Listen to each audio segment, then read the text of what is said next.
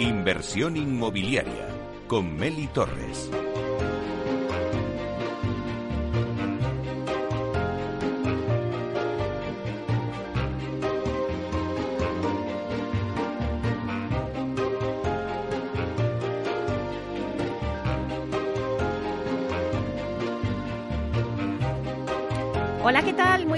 Días y bienvenidos a Inversión Inmobiliaria. Los viernes también con debates especializados. Como siempre, en nuestro programa tratamos de dar voz al sector a través de los micrófonos de Capital Radio y siempre pegados con la actualidad, por lo que hoy os invitamos a escuchar nuestro debate especializado con Culmia sobre el Plan Vive Madrid y su adjudicación del tercer lote para hacer pues, cerca de 1.700 viviendas de alquiler en la Comunidad de Madrid. Todo esto lo vamos a tener de 12 a 1 en directo desde Capital Radio y también lo podréis escuchar en los podcasts en nuestra página web capitalradio.es.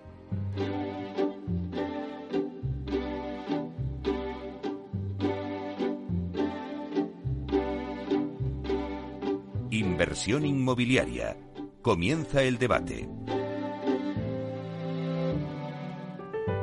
Bueno, pues esta sintonía que escuchamos nos anuncia el tiempo del debate y hoy en nuestro espacio de debates especializados vamos a hablar del, del Plan Vive Madrid. La Comunidad de Madrid, por poner un poco en situación al oyente, ha puesto en marcha el Plan Vive Madrid, una iniciativa que permitirá construir en los próximos ocho años unas 25.000 viviendas de alquiler a precios asequibles sobre suelos públicos y con la inyección de capital privado, que movilizará en una primera fase más de 700 millones de inversión. Hoy hablamos de la adjudicación del tercer lote del Plan Vive, que ha sido adjudicado a la promotora Culmia junto con la constructora Avintia y la gestora Sogeviso. Bueno, pues su ejecución será a través del modelo de construcción industrializada, que permitirá reducir hasta un 30% los plazos de entrega y cumplir con los compromisos financieros y reducir un 60% los residuos que se generan en las obras, disminuyendo las emisiones CO2, que tanto ahora hablamos de eh, la sostenibilidad. Bueno, pues para hablarnos de todo ello, tenemos hoy a los representantes de este acuerdo en esta mesa de debate y también a la Administración Pública de la Comunidad de Madrid para hablar del Plan Vive Madrid. Os voy a presentar a los integrantes de esta mesa. Bueno, pues tenemos una mesa de lujo. Eh, tenemos con nosotros a Jaume Borras, que es director de negocio de Culmea. Buenos días, Muy buenos Jaume. días. Hola. Pues nada, un placer tenerte aquí con nosotros. Igualmente encantado de estar aquí. Hemos hablado muchas veces del Plan Vive Madrid, ¿verdad, José María? En esta mesa. No pocas veces, Meli, y, y ahora estamos ante una realidad.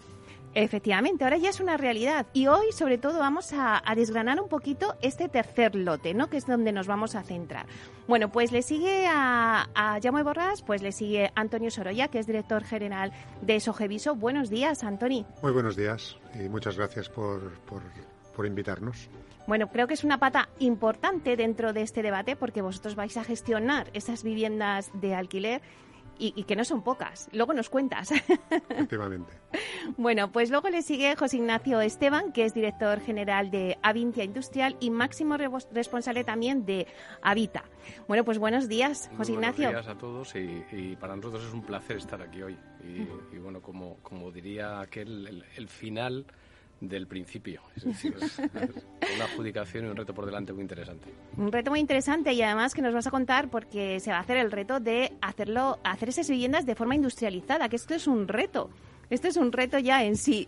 Es, es, es novedoso, pero no por novedoso es eh, eh, tiene o alberga riesgos. Al revés, yo creo que se, se abre un mundo de oportunidades sociales, eh, de construcción, de, de, industrialización, que contaremos ahora a lo largo del programa. Muy bien. Bueno, y también está con nosotros José María García, viceconsejero de Vivienda y Ordenación del Territorio de la Comunidad de Madrid. Buenos días, José María. Hola, Meli. Encantado de volver a estar aquí. Bueno, no podías faltar en esta mesa. La verdad es que eres siempre bienvenido y un placer tenerte con nosotros aquí. Bueno, pues a mí siempre me gusta, antes de, de entrar en harina y de eh, desgranar todo ese lote que se ha adjudicado eh, Culmia, Avintia y Sogeviso, me gusta empezar tomando un poco el pulso al sector, ¿no? En este tema en concreto sobre el alquiler de vivienda con el plan Vive, ¿no? Me gustaría que cada uno de vosotros me dijera en un par de minutos eh, si pensáis que el plan Vive Madrid va a reactivar la economía y también si va a provocar un impacto en el precio del alquiler, que ahora estamos todos hablando de los precios y del alquiler. También quiero saber si esto, pues al final, eh, va a provocar alguna reacción en el precio del alquiler. Si queréis, empezamos, por ejemplo, con Jaume. Muy bien. Empezamos contigo. Eh, bueno, yo creo que, que, el, que el plan Vive y en concreto también el OT3 va a tener un impacto directo es, es muy evidente. Si cogemos simplemente un par de, de cifras, el plan Vive va a suponer desarrollar en los próximos dos, tres años mm, aproximadamente 5.000 viviendas en esta primera fase. El año pasado en la comunidad se visaron 16.000 eh, viviendas en total. Este año vamos a ir un poquito más allá, pero sin llegar a las 20.000. Esto implica eh, estar por encima de un 25% de, de, la actividad que ha habido en la comunidad estos últimos años, con lo cual el impacto es, es claro y directo. Si lo vemos desde el punto de la inversión, tres cuartos de lo mismo. Eh, nuestro lote supone invertir más de 200 millones de euros en los próximos dos años y medio. Eso significa arquitectos, aparejadores, constructoras, proveedores, transporte, eh, mano de obra. Por tanto, yo creo que no hay ninguna duda eh, sobre el impacto que, eso va a generar. En cuanto a cómo va a repercutir en, en los alquileres, pues no, no tengo la bola, no, no, no sé decirte. Mm, y creo que el impacto probablemente será desigual, porque no es lo mismo poner muchas viviendas en un municipio pequeño que pocas viviendas en un municipio grande, ¿no? Con lo cual, eh, el impacto no será el mismo en todos los sitios, pero, pero en cualquier caso, creo que, lo que vamos a poner en el mercado es una oferta muy, muy competitiva, de, de, muchísimo nivel, y por tanto, aquella oferta que no esté puesta al día y que no se esté gestionando de una forma muy profesional, pues va a tener que, va a sufrir y se va a tener que actualizar. Bueno, vamos a saltar. De los promotores saltamos a la administración. José María, ¿qué piensas tú que va a suponer eh, el Plan de Madrid para la economía y eh, también pues a nivel de precios? Pues yo creo que va a ser relevante, ¿no? Eh, señalaba Jaume alguna cifra, yo, yo puedo dar otra. En el, en el, año 2020 en España apenas se promovieron 2.000 viviendas eh, con destino al alquiler, ¿no? Y en este caso alquiler asequible, 5.406 significa casi multiplicar por tres lo que se ha hecho en el conjunto de España, ¿no? Solo con un programa. En ese sentido, Plan Vive es un programa pionero y al mismo tiempo muy, muy ambicioso. Eh, tiene efectos tan importantes como generar renta disponible, porque estas familias al final van a tener un ahorro en sus bolsillos que va a generar un efecto de retroalimentación en la economía porque va a ser renta disponible que van a poder destinar a otros usos. Significa eh, un arrastre de PIB en los 50 años de concesión de 3.700 millones de euros, eh, el conjunto de los tres lotes. Es una auténtica barbaridad, pero no solo eso, sino además eh, genera un retorno fiscal en favor de la Administración, es decir, los impuestos que se recaudan por esta propia actividad, por las cuotas sociales, que eh, nutrirá los presupuestos públicos y sobre todo el gasto social que tiene eh, aparejado el presupuesto público. Y al mismo tiempo, en relación al mercado del alquiler, implica que en la zona equivalente, con el módulo que hemos establecido de precio, sobre el cual entre otros Culmia, eh, ha hecho una rebaja a ese precio, estamos casi un 40% por debajo del precio de mercado equivalente en la misma zona, además con una tipología de vivienda que ahora nos contarán con detalle desde Culmia, eh, de una vivienda de primer nivel de calidad arquitectónica y de primer nivel de eficiencia energética que al mismo tiempo supone un ahorro económico para los inquilinos. Por tanto, es un efecto de retroalimentación que creo que va a tener un impacto muy positivo en la economía madrileña y también en la economía nacional, porque ese dinero no solo se queda en Madrid, sino que hace un efecto arrastre en las eh, compañías suministradoras, constructoras y gestoras y también en los técnicos que participan de este programa y, por tanto, ese dinero se acaba repartiendo en el conjunto de la economía. Bueno, te queda pendiente los precios, pero ya lo, ya lo debatiremos. bueno, pues por ejemplo, saltamos a la constructora ahora. José Ignacio. Pues eh, eh, en números de, globales de PIB y de riqueza eh, no, no, voy a entrar porque ya creo que decir es más negocio de Culmia y, más propuesta de la Administración. Yo desde el punto de vista de construcción lo que sí que veo es un enriquecimiento extraordinario para las empresas que participamos en este proyecto de desarrollo industrial. Creo que es una muy buena oportunidad para España, digo para España, para eh, fomentar un tipo de trabajo distinto a la construcción de toda la vida. Es una construcción además que cada vez pierde más mano de obra, que la gente joven no está vinculada con la construcción, no se encuentra gente hmm. joven en, la construcción. Y creo que este nuevo proceso de industrializar los procesos y llevarnos a las fábricas las construcciones de las viviendas eh, permite que se introduzca este, a este mercado pues gente joven, mujeres, y diría etc, etc, etc. Y en la repercusión económica, pues esta inversión ha permitido, pues nosotros que montemos, por ejemplo, una fábrica en Aranda de Duero extraordinaria, donde hemos creado puestos de trabajo, donde se va a hacer una construcción distinta y no hubiera sido posible sino gracias a un proyecto como, por ejemplo, el Plan Vive, ¿no? Te toca a ti, Antoni. Buenos días. Bueno, a ver, sobre el impacto económico me parece que lo habéis dicho todos, que es una obviedad. Esto tiene un, un aumento exponencial casi casi de la actividad y por lo, tanto tiene, por lo tanto tiene un impacto. Y además, si pensamos en el mercado específico que estamos hablando de la construcción y de la promoción y del alquiler, pues los números que daba José María aún, aún es más evidente. O sea, eso yo creo que no queda ninguna duda. Yo, como todo el mundo ha despistado los precios, me voy a mojar un poco más, porque además es lo que, es lo que nosotros conocemos más como la última parte de la película. Mojar con toda la discreción. A ver, decir que 1.500 viviendas van a bajar los precios es, eh, es un poco iluso. Ya sé que es el mensaje, ya sé que al final es el objetivo y seguro que en efectos concretos uh, se va primero en un entorno y luego en un entorno, pero yo, yo lo veo desde una dimensión más global. Esta es una primera fase del plan Vive. O sea, lo que vamos a conseguir las políticas de vivienda son muy a largo plazo. Este es uno de los problemas que tenemos, que no se hacen políticas porque todo es cortoplacista, ¿no? Y si no es a largo plazo, y esto es un proyecto a largo plazo, porque lo dice José María, esto es una primera fase. Bueno, la primera fase que es una pasada ¿eh? mm. y que es pionera y que no hay otros ejemplos en España. Pero es una primera fase. O sea, y seguro que la segunda, entre todos, la vamos a mejorar. Entonces, yo creo que puede tener un impacto en los alquileres de forma puntual, porque al fin y al cabo lo que estamos haciendo es aumentar de forma muy considerable la oferta.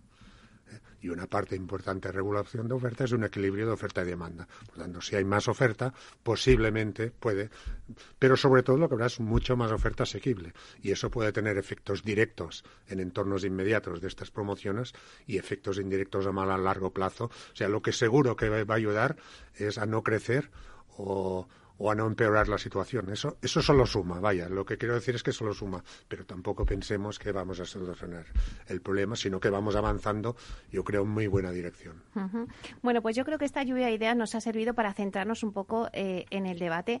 Eh, sí que me gustaría que, José María, dieras un poquito las líneas generales, eh, bueno, pues de cómo sacasteis este tema del Plan Vive, un poco pues ver qué es el Plan Vive, cómo ha sido la operativa, las fases del concurso, los criterios que, habéis tenido en cuenta para, escoger al final las compañías seleccionadas, hasta llegar, todo esto es como de lo general, vamos a lo particular, hasta llegar al tercer lote de Culmia con, vosotros. Bueno, voy a, voy a, tratar de ser sintético, ¿no? Y, quitarle algo de mérito al programa, ¿no? Eh, al programa Plan Vive. en este caso, Plan Vive es pionero en, la medida en, la, eh, en que identifica eh, la materia prima, el suelo, un suelo en este caso con una, naturaleza jurídica compleja, es un suelo de carácter demanial, un dominio público para que nos entendamos, eh, que es inembargable, imprescriptible, inenajenable, es decir, que tiene que estar siempre en la esfera de la administración y por tanto era complicado hacerse un planteamiento de cómo desarrollar ese suelo más allá de la típica promoción pública de vivienda social. Ahora bien, eso implicaría la movilización de muchos recursos públicos que no teníamos a muy largo plazo. Y la idea surgió en la, mutua confianza en la colaboración público-privada y en entender que el sector inmobiliario español estaba lo suficientemente maduro para eh, desarrollar suelos de titularidad pública con inversión privada para un producto muy específico, que es el alquiler asequible.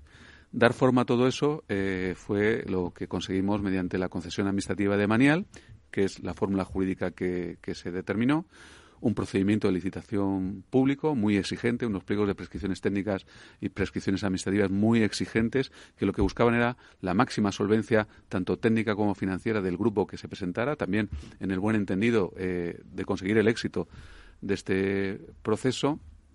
Eh, una licitación muy transparente que también diera eh, garantías de seguridad y publicidad en todo lo que se hiciera y ambiciosa en cuanto al alcance. ¿no? El alcance de esta eh, primera fase eran eh, cuatro lotes, eran eh, casi 7.000, algo más de 7.000 viviendas, y lo que se pretendía era generar un impacto amplio en muy poco tiempo para también provocar una reactivación económica y dar una respuesta a la demanda de vivienda.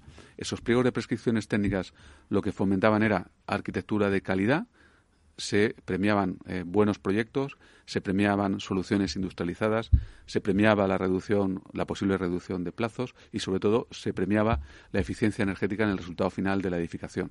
Y luego, por otro lado, tiene un componente social que es un precio de partida, que es donde interviene la administración al poner a disposición la materia prima de todos, que es el suelo, la intervención en cuanto a la limitación del precio del alquiler resultante, el precio asequible que decimos, y, ese es el elemento diferenciador del Plan Vive, y sobre ese precio la mejora en el mismo era puntuable y, por tanto, conseguimos un pliego que al final daba las dos respuestas, un producto de calidad a un precio competitivo.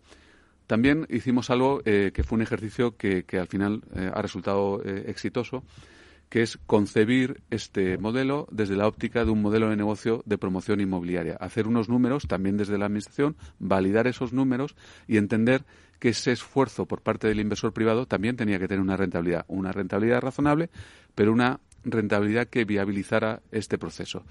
La capacidad de atracción de un dinero que no estaba en España o que se articulaba en España para invertir en este producto pasaba, lógicamente, porque hubiera una rentabilidad, una rentabilidad sobre un producto a muy largo plazo, es decir, una rentabilidad conservadora, una rentabilidad razonable y en ese sentido conseguimos el equilibrio entre el beneficio de la Administración, que cumplimos además el fin constitucional del artículo 47 de poner vivienda asequible y digna en beneficio de los ciudadanos, al mismo tiempo que movilizábamos la actividad económica y generábamos una rentabilidad del producto.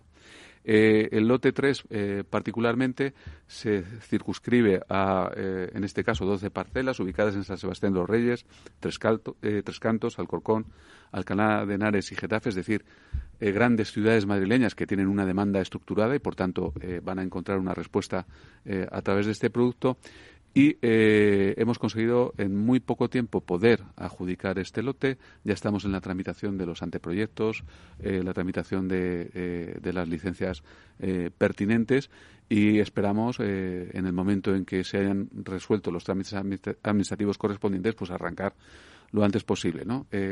Plan Vive, que te conté hace tiempo ya en este programa, que era una casi entelequia, ¿no? Nadie eh, entendía o, costaba explicar lo que era Plan Vive, ahora se convierte en una realidad. Colaboración público-privada, confianza en la sociedad civil y además intervenir en el mercado de manera positiva generando oportunidades vitales a las familias. Jaume, la verdad es que os tenéis que sentir muy orgullosos de participar en este en esta experiencia piloto, ¿no? De que ya es una realidad, como decía José María. Estamos encantados. Eh, cuéntanos un poquito, ¿por qué decidisteis vosotros presentaros al Plan Vive? Bueno, lo vimos desde el principio como, como una gran oportunidad para una empresa como, como nosotros, que somos, digamos, relativamente jóvenes y con, y con voluntad de, de crecer. Em, la verdad es que los pliegos eran, eran exigentes, pero a medida que pudimos analizarlos en detalle, vimos que pese a las dificultades, pues que, que allí se, se podía sacar adelante un buen, un buen proyecto y lo hemos visto como eso, como una oportunidad para para crecer, como una forma de, complementar nuestra actividad un poco más, más tradicional de la vivienda en venta o, de alquiler en el mercado libre. Lo vemos como un buen complemento para nuestro plan, plan de negocio y además una magnífica oportunidad para, para ganar notoriedad y para posicionarnos eh, como uno de los principales players en, en este segmento. ¿no? Esto nos abrirá seguro que oportunidades para para colaborar también en futuros procesos que pueda haber en, otras administraciones, probablemente en el año que viene. pero bueno, decidisteis conjuntamente, ya que así lo requería ¿no? Eh, el, concurso, eh, entrar con Avintia y con Sogeviso. Bueno, cuando vas a un, te presentas a un proceso como este, tienes que ir acompañado de, los mejores, ¿no? Diría yo. Y bueno, con, con Sogeviso eh, habíamos tenido alguna experiencia ya anterior, nos conocíamos bien, habíamos funcionado bien eh, conjuntamente. No, no, hay muchas empresas que como ellos puedan acreditar eh, haber gestionado miles de viviendas y, y además hay cosas de, de, su modelo propio de gestión que, que, nos gustan. Tienen cierta componente social ¿no? en algunas de sus de sus partes y, eso lo hemos visto como, como, una aportación de valor para un proyecto como este. Por la parte de Avintia y Habita, un poco pues, que, que decir, ¿no? si tienes que construir más de 1.700 viviendas en dos años y medio, tienes que ir a buscar a alguien que tenga todas las capacidades que pueda responder ante cualquier eventualidad. Y, y bueno, a Vintia ya lo explicará José Ignacio mejor que yo, pero son de las empresas que, que, más vivienda, si no la que más está construyendo ahora en España. Pero más allá de eso, porque nos ofrecía la posibilidad de trabajar con un sistema ¿no? hábitat totalmente novedoso que nos permite pues ofrecer esas viviendas en el mercado en un tiempo récord, diría yo, además con unos acabados, una eficiencia, eh, con un alineamiento con los objetivos de desarrollo sostenible, algo que yo creo que desde un punto de vista técnico es difícilmente superable. Bueno, la verdad es que eh, era muy exigente eh, todas las, y lo sabes bien, José María, porque lo habéis hecho vosotros, pero siempre que me lo contabais, ¿no? Era muy exigente. Y bueno, os habéis juntado pues, pues grandes para eh, acompañar a Culmia y para ganar ese lote que os habéis adjudicado. Eh, si os parece, ya como queda muy poquito para eh, hacer la pausa de publicidad, vamos a dar paso a la pausa de publicidad y luego seguimos contando pues vuestra labor a Vintia en este, en este proyecto y vuestra labor Sogeviso también en este proyecto, ¿vale? En breve volvemos de nuevo.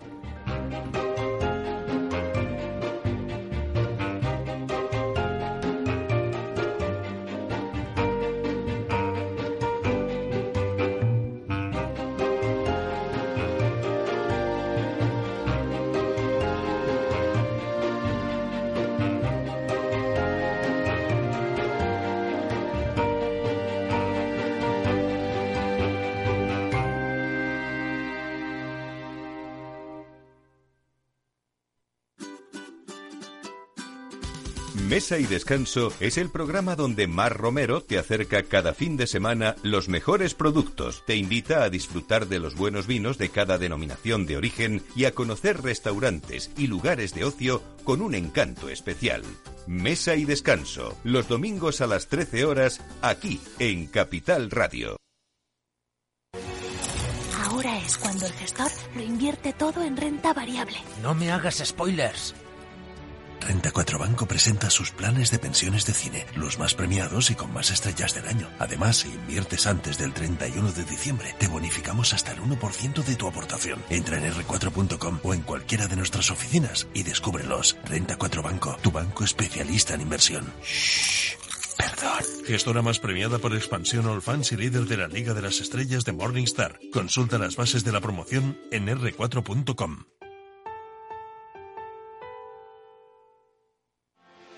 ¿Quieres anunciar tu negocio en la radio? Entra en el clubdelaradio.com. La compra es online, pero no os vamos a negar que nos encanta que nos llaméis. El teléfono, olvídate, no te vas a acordar. Entra en el clubdelaradio.com. Tu audio y tu campaña de una forma sencilla y rápida. Contrata anuncios en radio al mejor precio. Elclubdelaradio.com. Capital Radio Madrid 105.7 Disfruta de la mejor cocina gallega en Montes de Galicia. Todo un clásico moderno en el barrio de Salamanca. Disfruta de la variada dieta atlántica, de las mejores carnes y pescados tratados con respeto y transparencia y regados con una de las mejores bodegas de la zona. En grupo, en familia o en pareja, Montes de Galicia te ofrece el espacio perfecto en cada ocasión. Esto te estás perdiendo si no escuchas a Luis Vicente Muñoz en Capital, La Bolsa y la Vida. Xavier Ferraz, profesor de ESADE. Europa no lo ha hecho y el problema ahora lo tenemos aquí, ¿eh? porque Europa en este momento no es autónoma en semiconductores. Eso quiere decir que si no nos venden, nos vamos directamente al paleolítico, ¿eh? sin ser alarmistas. No te confundas. Capital, la bolsa y la vida con Luis Vicente Muñoz, el original.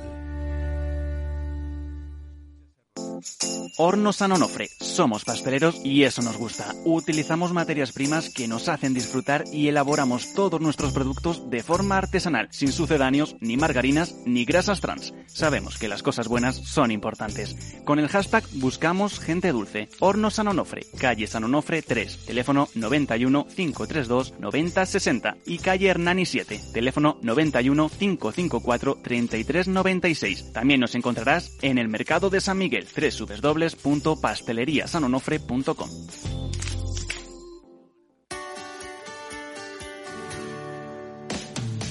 ¿Te imaginas un programa de radio donde el talento es protagonista? Lo tienes en Capital Radio. Humanos en la Oficina, el programa más humano y divertido creado por el galardonado speaker internacional Miguel Ángel Pérez Laguna, todos los viernes a la una de la tarde.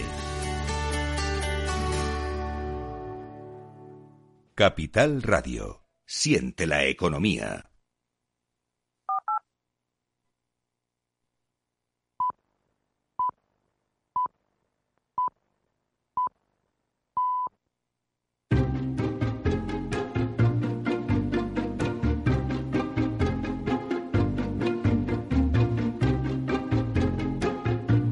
Inversión inmobiliaria con Meli Torres. Bueno, pues seguimos con el debate que tenemos hoy sobre el Plan Vive y en concreto sobre el tercer lote adjudicado a Culmia, a, a, Vintia y a Sogeviso. Voy a dar un repaso rápido a la mesa. Tenemos con nosotros a José María García, viceconsejero de Vivienda y Ordenación del Territorio de la Comunidad de Madrid, a Jaume Borrás, director de negocio de Culmia, a José Ignacio Esteban, director general de Avintia Industrial y máximo responsable de Hábitat y Antoni Sorolla, director general de Sogeviso. Bueno, pues nos habíamos quedado un poco, estábamos viendo eh, el por qué Culmia decide presentarse al Plan Vive y bueno, ¿y qué supone para Culmia adjudicarse con este lote? Pero ahora vamos a ver el papel tanto de Avintia como de Sogeviso. Empezamos con, con el papel de Avintia en este proyecto.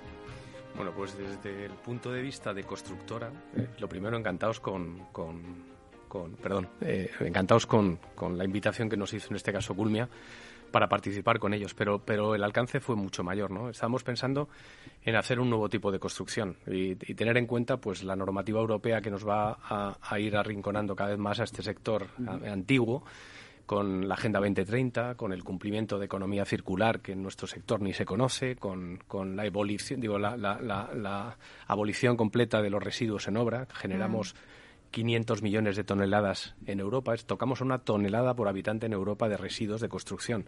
El 54% de esos residuos son cerámicos, por cierto. Nosotros los hemos eliminado completamente en nuestras promociones. Pensamos en hacer viviendas sostenibles, doble calificación A en emisiones de, gases eh, de efecto invernadero, consumos de energía primaria para las viviendas. Eh, nos planteamos cumplimiento de la Agenda 2030 desde el primero hasta el último, es decir, integración de la mujer, huella hídrica. Nuestros edificios nos hemos preocupado que nuestros eh, consuman menos agua, es decir, un edificio de 100 viviendas puede gastar 12 millones de litros de agua al año, nuestros edificios no van a pasar de 5 millones el 60% de esa agua se calienta, pues calentaremos 3 millones de agua menos con esa energía menor. Si nos hemos preocupado de cuidar todos aquellos detalles que hacen una vivienda moderna, sostenible. Eh, desde el punto de vista sostenible, no solo porque la vivienda sea eficiente energéticamente, sino que el proceso de ejecución sea respetuoso con el medio ambiente, que sea durable, de fácil mantenimiento, pero nos preocupaba muchísimo que nuestro cliente, en este caso, que es Culmia, tuviera un OPEX o una explotación del negocio razonable, porque al final el CAPEX o la inversión inicial, que nos parece muy interesante, hablamos de 200 millones, es muy pequeño, ridículo con respecto al volumen global de todos los alquileres. ¿no? Y, y, el negocio tiene que estar en un bajo mantenimiento de los edificios, una explotación razonable y que sea un edificio que esté preparado para el cambio de normativa de las próximas 50 años. Es decir, teníamos que hacer un edificio que no cumpliera la normativa de hoy, sino que estuviera muy por encima de esta normativa. Hemos introducido, pues, desde aluminios en los alicatados, de un cuarto de baño, es decir, que novedoso, pero al final reciclable al 97% y nos permite entrar en economía circular. Hemos integrado un montón de partners, eh, marcas de reconocido prestigio, todas multinacionales, que han metido sus mejores soluciones para este producto de alquiler, pensando que es un producto de futuro y que además estas soluciones se adaptan completamente al que vive dentro de la casa, desde políticas de vivienda saludable, conocimiento de los contaminantes que nos rodean, pinturas fotocatalíticas en fachada que nos quitan los, los NOx del ambiente. Eh, hemos introducido sensórica a través de nuestros queridos amigos de Schneider, es decir, porque para gestionar un edificio tienes que conocer si la máquina de ventilación o de aerotermia centralizada está trabajando un 100% de su régimen o un 40% para tener luego un mantenimiento predictivo y no correctivo. Es decir, hemos introducido todo lo que tiene que ver con industria en un sector que, pues, que, vivía tiempos pasados y que hemos intentado meter tiempos futuros. la inauguración de la fábrica el otro día estuvieron pues industriales alemanes que nos han ayudado a montar esa fábrica, una tecnología extraordinaria, sobre todo desde el punto de vista de transformación digital, con, con programas informáticos que, en construcción no conocemos y que nos permiten que esta gente joven se ilusione con, con, esta informática y con estos nuevos procesos. Y dio la enhorabuena a todos los que participábamos allí. Estaba de la Comunidad de Madrid eh, María José y, estaba la alcaldesa de, Aranda y, un montón de gente, promotores inmobiliarios, arquitectos, Julio Touza, Carlos Lamela, es decir, los número uno, todos los que han trabajado con nosotros, Arocas, eh, eh, Diego Escario, es decir, todos los arquitectos que han participado desarrollando proyectos industriales. Es decir, hemos conseguido hacer un equipo que empieza desde el proceso de desarrollo del proyecto con los, con los, con los eh, arquitectos hasta la fase de explotación con los señores que tenemos aquí a nuestra izquierda, haciendo una trazabilidad de todo el proceso y es que los datos que hemos utilizado para la redacción del proyecto se conviertan en inventario durante la fase de proyecto para su, para su mantenimiento y explotación. Y ha sido una experiencia extraordinaria y estamos encantados de estar aquí en esta, en esta mesa pudiendo contarlo. Bueno, vamos a ver ahora el papel de Sogeviso en esa explotación luego de esas viviendas. Antonio. Hola, mira, nosotros somos efectivamente la tercera pata. Lo que pasa es que vamos condicionados a todo por lo que explicaba, lo que explicaban ahora de 20, hay una cosa extraordinaria que es el cambio que significa este modelo que está expresando en el mantenimiento, el control telemático, el tipo de materiales, etcétera, etcétera, etcétera. Entonces, nosotros estamos eh, ilusionados y, entregados y aprendiendo también de todo este proceso. Sogeviso es una empresa que se se caracteriza muy joven, tenemos seis años, se caracteriza, como decía Jaume, por una cierta sensibilidad social. Nosotros nacimos para gestionar alquiler social en base a unos programas de acompañamiento que se basaban en eh, primero la familia, luego el inmueble y después el activo, en vez de cómo funciona normalmente, que es a la inversa, ¿no? Eh, y, entonces, y de hecho tenemos la calificación B Corp, que es una calificación internacional reconocida y fuimos la primera empresa de gestión de alquiler es una certificación que certifica el compromiso social y medioambiental de una empresa, que hay muchas empresas que lo tienen, ¿eh? pero no, no de empresas de gestión de alquiler. Eh, entonces, bueno, nosotros lo que queríamos, eh, o lo que queremos, lo que aspiramos, es a ser parte de esta solución a un problema que nos, que nos desborda, que es el problema de acceso a la vivienda. Claro, la oportunidad que nos aparece aquí ya con la relación que teníamos Kulma, ya que somos primos, primos hermanos de origen, digamos, y tal, y luego el conocimiento.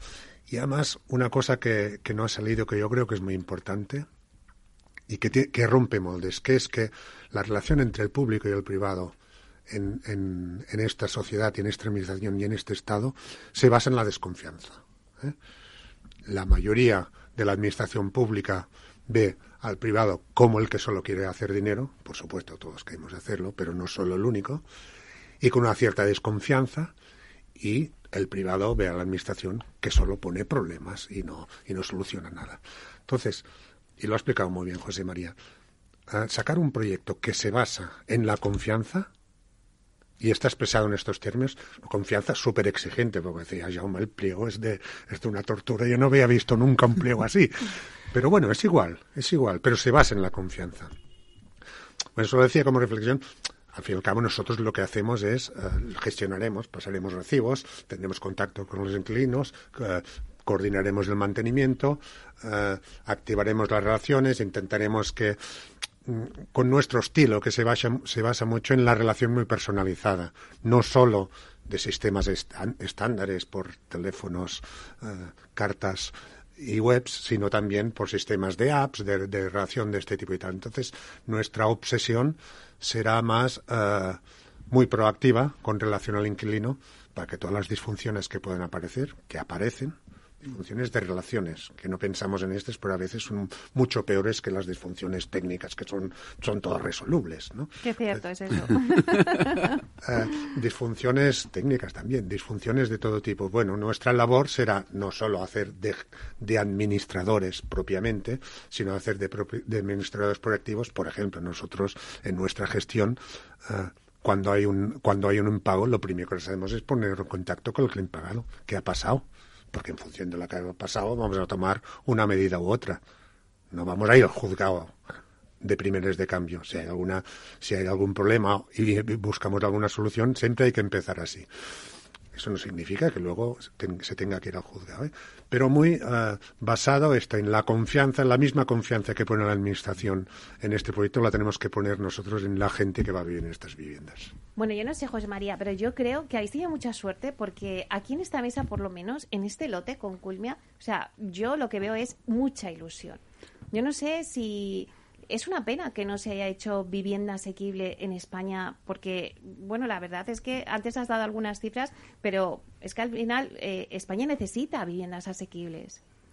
Sin lugar a dudas. Eh, al final, eh, como todo en la vida, como toda obra humana, te tienes que creer en ello y, poner lo mejor de ti en, desarrollarlo y, nunca tirar la toalla. ¿no? lo, fácil para nosotros hubiera sido tirar la toalla ante los numerosos problemas que nos han aparecido a lo largo de la tramitación del Plan Vive y sin embargo siempre hemos creído que este es un modelo adecuado. No el único modelo además, o sea, no somos dogmáticos, pero el hecho de haber conseguido eh, movilizar el recurso de todos, que es el suelo, en colaboración público-privada, sin comprometer el presupuesto público, es decir, estos 700 millones de euros no salen del presupuesto regional, no eh, se minoran del gasto social o del gasto sanitario o del gasto en transporte, sino que sale de la inversión privada y se convierte en un producto que es un hogar.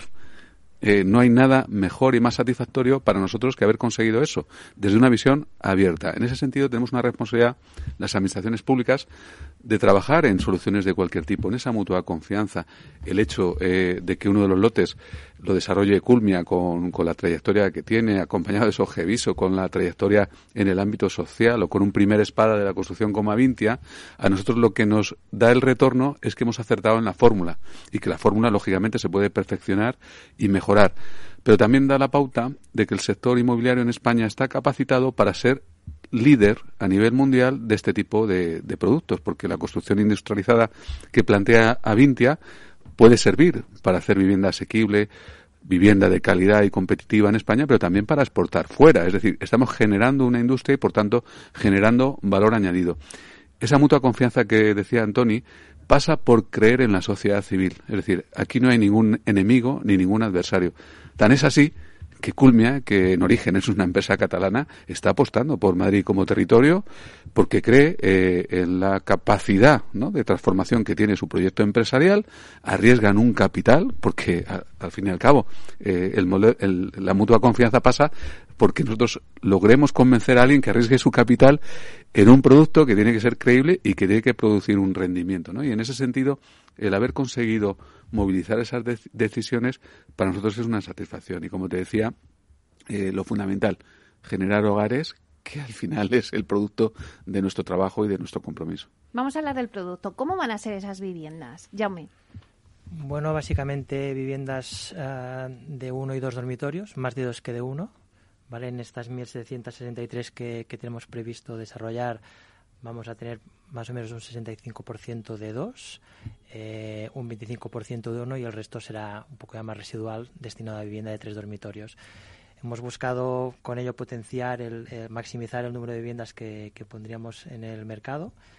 Hemos buscado también superficies eh, muy, muy razonables pero a la vez acotadas para, para contener también los, los alquileres y, más allá de eso, pues de, un nivel de, acabado y de prestaciones altísima. Las viviendas están completamente equipadas, vienen con, con electrodomésticos, con los armarios, con la iluminación, con los accesorios en baños, con lo cual eh, listas para, para entrar a vivir con todo aquello que nos ha contado José Ignacio, máxima eficiencia energética eh, y además pues complementadas con un montón de servicios, piscinas, gimnasios, zonas de juego para niños, locales sociales, jardines, con lo cual creo que son unos auténticos proyectazos y además trabajados con arquitectos de primera línea en, todo, en todos los casos. ¿Cuándo estarán listas ya o cómo os va un poco el calendario? Cuéntanos. Y también los precios, porque mucha gente se estará diciendo, bueno, pero ¿a qué precios van a salir? ¿O una horquilla? Bueno, el calendario que manejamos ahora es eh, solicitar las licencias de obra ahora a finales de año o justo a la vuelta de Navidades eso nos llevará, eh, si todo va bien, a empezar a construir antes o llegando a este verano del 2022 y por tanto pondríamos las primeras viviendas en el mercado gracias a, ese tiempo récord ¿no? en, la fase constructiva en el último trimestre del año 23. Eh, eso supone que bueno, nuestra intención es empezar a comunicar cuando arranquemos con las obras y la actividad comercial empezará algo más eh, cerca del final. Yo diría que hacia el verano del año 23. En cuanto a los precios, bueno, los precios medios estarán 400 eh, euros para las viviendas más pequeñas.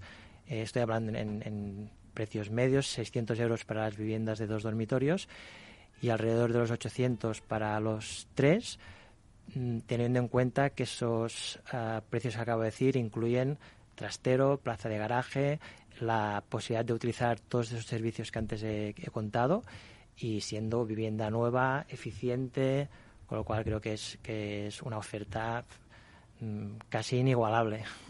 pues Ignacio, ¿se puede hacer vivienda sostenible en el alquiler? Sí, claro que se puede. Y, no solo es que se puede, es que debemos hacerla. Y, porque nos van a obligar. Eh, que ya, no, ya ni siquiera porque, porque haya voluntad de querer hacerlo, que la tenemos, sino porque nos van a obligar. Yo voy a dar un dato que, que cuando estuvimos haciendo las viviendas, como queríamos analizarnos, es decir, pues estamos encantados de vernos lo que hacíamos, pero no vale que te evalúes a ti mismo, ¿no? Eh, buscamos una consultora de reconocido prestigio, digo aquí el nombre que es Everis, y le mandamos los proyectos, uno de ellos, ¿no? Dijimos, oye, valóranoslo desde el punto de vista eh, de una precalificación BRIN, a ver qué, nos sale, ¿no? Por, por, ver, ¿no? Y entonces terminan de echarnos los números y nos dice que no os lo vais a creer lo que ha salido, nos ha salido excelente. Entonces, claro, cuando uno ve la calificación BRIN y te ves la que los hoteles de cinco estrellas buscan siempre lo máximo y lo máximo solo está un peldaño por encima de lo nuestro, que son estar en el entorno entre los 80 y los 95 puntos para ser excepcional y nosotros nos quedamos con 73 puntos. Por la verdad que la ilusión fue extraordinaria, sobre todo porque Brin lo que mide es la construcción, la parte social, la parte de aprovechamiento del, del edificio dentro de un entorno, es decir, mide muchísimos valores, no solo la construcción. Eh, y sobre todo la parte sostenible, mm, eh, ¿dónde va a parar? Entonces, cuando nos hemos visto precalificados con esta nota, lo que nos ha hecho es impulsarnos más todavía a pensar que debemos de mejorar todavía más y que tenemos que ser todavía más ambiciosos. Y dando dos datos de lo que decía José María, eh, en Inglaterra solo les falta por hacer un millón de viviendas, solo. No tienen mano de obra. Entonces hablaban de buscar procesos industriales que les echaran una mano. Pero es que nos llamaron de Berlín, de la empresa municipal de Berlín, que sacan aproximadamente 1.500 viviendas al año, que si teníamos la oportunidad de ir a verles por allí y hacer nuestras viviendas allí. Es decir, sería extraordinario que si estos procesos que se inician hoy, dentro de 40 años, no estaremos aquí para verlo, pero seguramente para disfrutarlo, eh, consiguen que España se convierta en una potencia mundial en la construcción de viviendas, igual que fabricamos coches, que pudiéramos ser la fábrica de viviendas de Europa pues sería extraordinario, ¿no? Que es un poco el cambiar el modelo de construcción y eso es lo que nos viene a nosotros bien desde este negocio, ¿no? No hablo del negocio en sí del alquiler, sino hablo del negocio como, como la parte que nos va a mejorar a las empresas que nos dedicamos a este sector. Y como es un elemento novedoso, pues dentro de 14 meses, 15 meses que empezamos a poner las obras en, en, el mercado, pues tendremos la oportunidad de ir a verlas, de revisarlas y darnos cuenta de que el proceso es bueno y que acaba de empezar, que yo creo que la evolución va a ser eh, tendente al infinito. Tenéis recorrido. Antoni, ¿cómo se va a gestionar 1.700 viviendas? Que se dice pronto. Bueno, a ver, el, modelo eh, está establecido. Es verdad que hay muchos más referentes europeos que españoles, ¿eh? porque nos llevan mucha ventaja en gestión y, de hecho, nosotros, en estos programas de compañeros, siempre hemos nos hemos referenciado y hemos aprendido sobre todo de los de las del norte y del centro Europa y de sus housing associations y tal, pero pero, a, ver, y además con los sistemas mecanizados, con telemáticos, con, con, los aplicativos, en todo caso, tenemos que asegurar que estos instrumentos se sepan utilizar. Nosotros tenemos un programa, por ejemplo, que se llama Contra la Brecha Digital, porque no teníamos perfiles de gente más social. No estamos hablando de este perfil de gente que no, que no tenía ninguna habilidad, ni ningún conocimiento, ni ninguna herramienta. Pues el programa es darles una, una tablet, hacer una formación y descubren que se pueden relacionar con la administración o con el mundo del trabajo, buscando trabajo, a través de una tablet. Esto que nos parece aquí una tontería que todos estamos con el móvil aquí encima, pues, pues hostia, esta es una brecha que, que nos puede dar. Entonces es eh, no es tan difícil. El volumen, el volumen lo que hace es, es facilitarlo precisamente, porque te, te, permite hacer esfuerzos en economía de escala. Yo estoy muy esperanzado y además es eh, con este nuevo modelo basado en un mantenimiento que aún no sé cómo será, pero será muy distinto. Lo, lo, lo, prefiero, ¿eh? pero Bueno, pues mira, ya quedan unos minutos eh, para, para, concluir el debate, pero me gustaría hacer otra vez otra ronda, ¿no? De todas las cosas que, que hemos hecho como conclusiones, también ver un poco los aprendizajes y, como ejemplo, eh, pues este proyecto, ¿no? Para, para los próximos que puedan venir, lo que vamos a sacar, ¿no?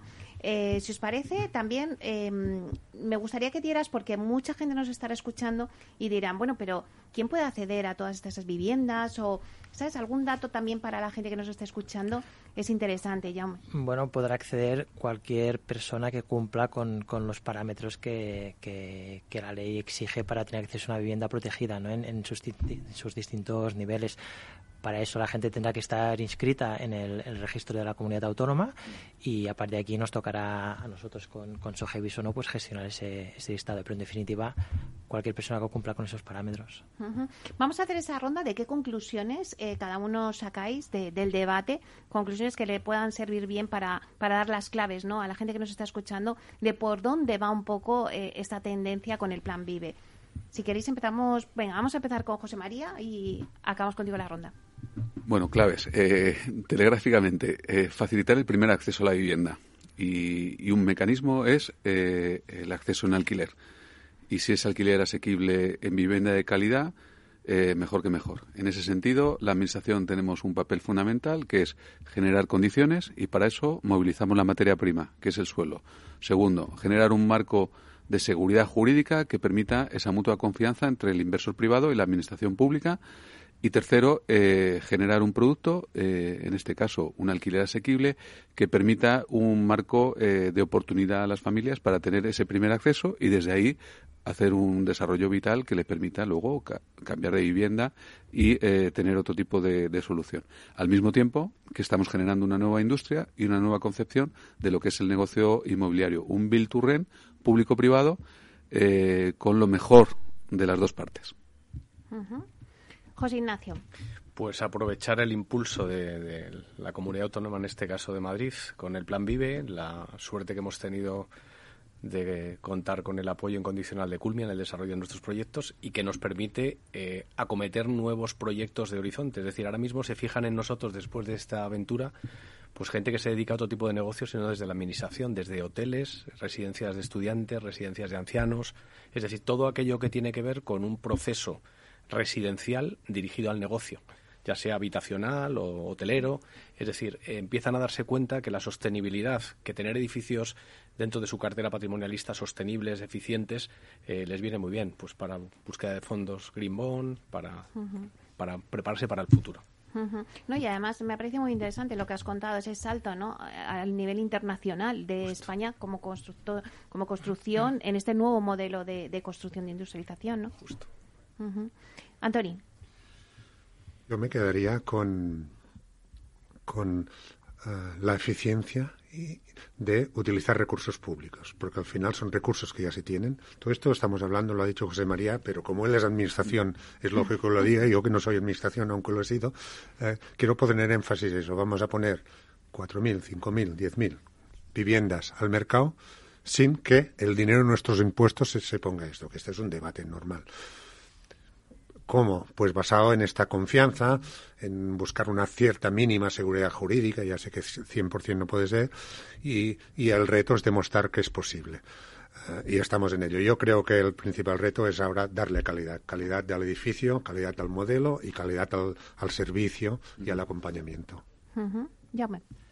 Nada, simplemente mm, volver sobre la idea de que es una demostración clarísima de que la colaboración público-privada es posible, sobre todo si se empieza a trabajar y a colaborar desde inicio, ¿no?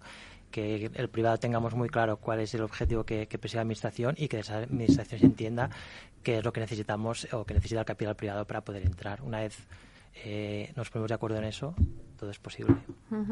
Porque, José María, este es el primer eh, inicio de este plan Vive. Antes, en la introducción, hemos dicho que, bueno que se prevén 25.000 viviendas. Eh, claro, al final hay que aprender ¿no? de, toda esta experiencia, de esta experiencia piloto que, que, bueno que ya es un hecho, pero que son los primeros, ¿no?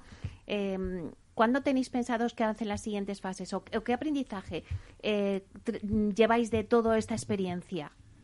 Pues uno fundamental que es eh, no dar ya eh, cifras a grosso modo que no se puedan cumplir. Es decir, eh, aquí la clave es que la naturaleza, la naturaleza del suelo, tanto por su situación jurídica, administrativa, incluso situación urbanística, como también la situación dentro del territorio en relación a la demanda, eh, haga de ese suelo eh, un suelo viable con destino al alquiler asequible. Eso nos ha enseñado también este modelo, que hay que relacionarlo con el modelo económico y, lógicamente, el resultado final de ese alquiler eh, en función de la demanda y el precio equivalente del mercado libre del alquiler, eh, genere esa rentabilidad que permita que un inversor privado pueda desembolsar esos recursos tan importantes en esa, en esa inversión. Esa enseñanza lo que nos lleva es a ser prudentes e ir incorporando a continuación parcelas que tengan esa naturaleza, suelos aptos, muy bien ubicados y esperamos, lógicamente, también por una cuestión de, de, prudencia. Lo que queremos es que arranque esta primera fase, ver que el modelo es válido y en ese momento poder incorporar nuevas parcelas con esas mismas características. Yo creo que de aquí al final del año 23, que es cuando se comenzarían a entregar las primeras promociones de estas 5.406 viviendas de los tres primeros lotes, pues incorporaremos fácilmente otras 3.500, eh, 4.000 viviendas. Pero desde esa prudencia de señalar que solo pueden ser suelos aptos allí donde haya una demanda suficiente que justifique ese diferencial, esa potencial rentabilidad para el inversor eh, empresarial. Claro, porque lo habéis dicho en algún momento, no sé si a micrófono cerrado, eh, vosotros estáis eh, en esta experiencia piloto, porque ahora ya pues la gente verá que es un hecho y luego se subirán al carro, ¿no? Como decíamos, las entidades financieras pues antes no lo veían o tenían sus dudas, pero ahora ya pues dicen, oye, esto yo también quiero estar ahí, ¿no? Jaume. Sí, sí, es así. Como dice nuestro consejero delegado, los que no han querido entrar hasta ahora es porque no se han mirado del todo bien, ¿no? Cuando, cuando se den cuenta, seguro que van a estar ahí también. Bueno, pues vosotros tenéis la alegría de que también vais a ser los pioneros, ¿no? En, en, en todo esto, ¿no, José Ignacio? Bueno, yo, es que no, yo estoy encantado y en la empresa estamos encantados además y encantados de contar lo que hacemos y encantados de participar con un montón de gente porque como bien decía Antonio, es, al final ha sido todo colaborativo. Es que es de las primeras veces que ves a la constructora con la promotora con el explotador, con el mantenedor, con la administración, viendo un pliego, buscando soluciones, intentando mejorar el producto que vas a dar, porque al final es un producto que va a permanecer mucho tiempo en el mercado y es la imagen de la empresa que saca el proyecto adelante. Cuando Culmia se pone aquí abanderando el proyecto, sabe que es un proyecto para muchísimos años. Es decir, no puedes hacer algo que luego vaya contra la imagen de la compañía. Por lo tanto, lo que tienes que hacer es un, un muy buen producto eh, y que ese buen producto al final lo que va a mejorar es tu marca y tu nombre. No solo es el negocio desde el punto de vista material, sino la parte inmaterial que hace pues que la consejería pueda estar orgullosa de lo que ha hecho, pues que Culmia esté orgulloso del trabajo que ha hecho y no te quiero contar los que estamos aquí, la, la, alegría que nos llevaremos si somos capaces de entregar en precio y en forma lo que nos hemos comprometido a entregar. Bueno, pues espero reuniros eh, próximamente para que me vayáis contando los avances de, de, vuestro tercer lote en el Plan Vídeo. Muchísimas gracias a todos por estar aquí, a José María García, a Jaume Borrás, a José Ignacio Esteban y a Antoni Sorolla. Muchísimas gracias. Muchas gracias. Muchas gracias.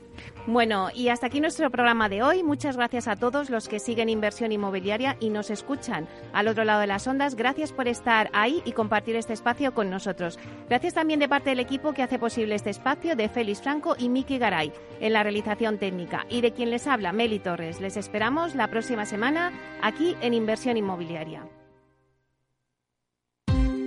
Ya no estamos en la era de la información, estamos en la era de la gestión de los datos y de la inteligencia artificial.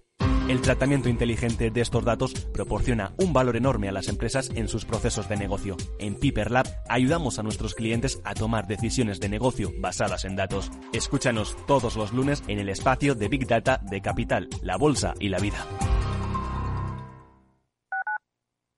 Tu radio en Madrid 105.7, Capital Radio. Memorízalo en tu coche.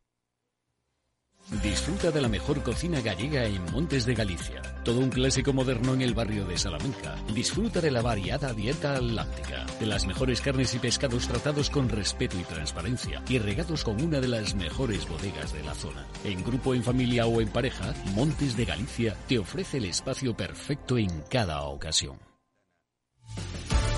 Muy buenas, mi nombre es Sergio Fernández y estoy aquí para invitarte al primer programa de criptomonedas de la radio española. ¿Quieres saber qué es un Bitcoin? ¿Qué es esto de Cardano, Solana, Ethereum? Todo esto te lo vamos a contar en Cripto Capital de lunes a jueves de aquí en Capital Radio. En el restaurante Gaztelubides somos rigurosos con la selección del producto para crear recetas imaginativas que acompañamos de una bodega generosa y brillante y de nuestra magnífica terraza durante todo el año. Restaurante Gaztelubide, carretera de La Coruña, kilómetro 12200, La Florida. Teléfono 91 372 8544. Una recomendación del programa gastronómico Mesa y Descanso. Esto te estás perdiendo si no escuchas a Rocío Arbiza en Mercado Abierto. David Gengan, responsable de relación con los inversores de Solaria. Tenemos parte de la red energética Solaria a día de hoy. Ya somos también propietarios de esta red y esta red no está aquí para 10 años, 20 años, 30 años, está para 50, 100 años. Entonces imaginemos que mañana dejemos de instalar eh, parques fotovoltaicos, todavía Solar será capaz de generar muchísimas ventas, muchísima EBITDA eh, y muchísimo dividendo para accionistas. Mercado Abierto con Rocío Arbiza. Capital Radio.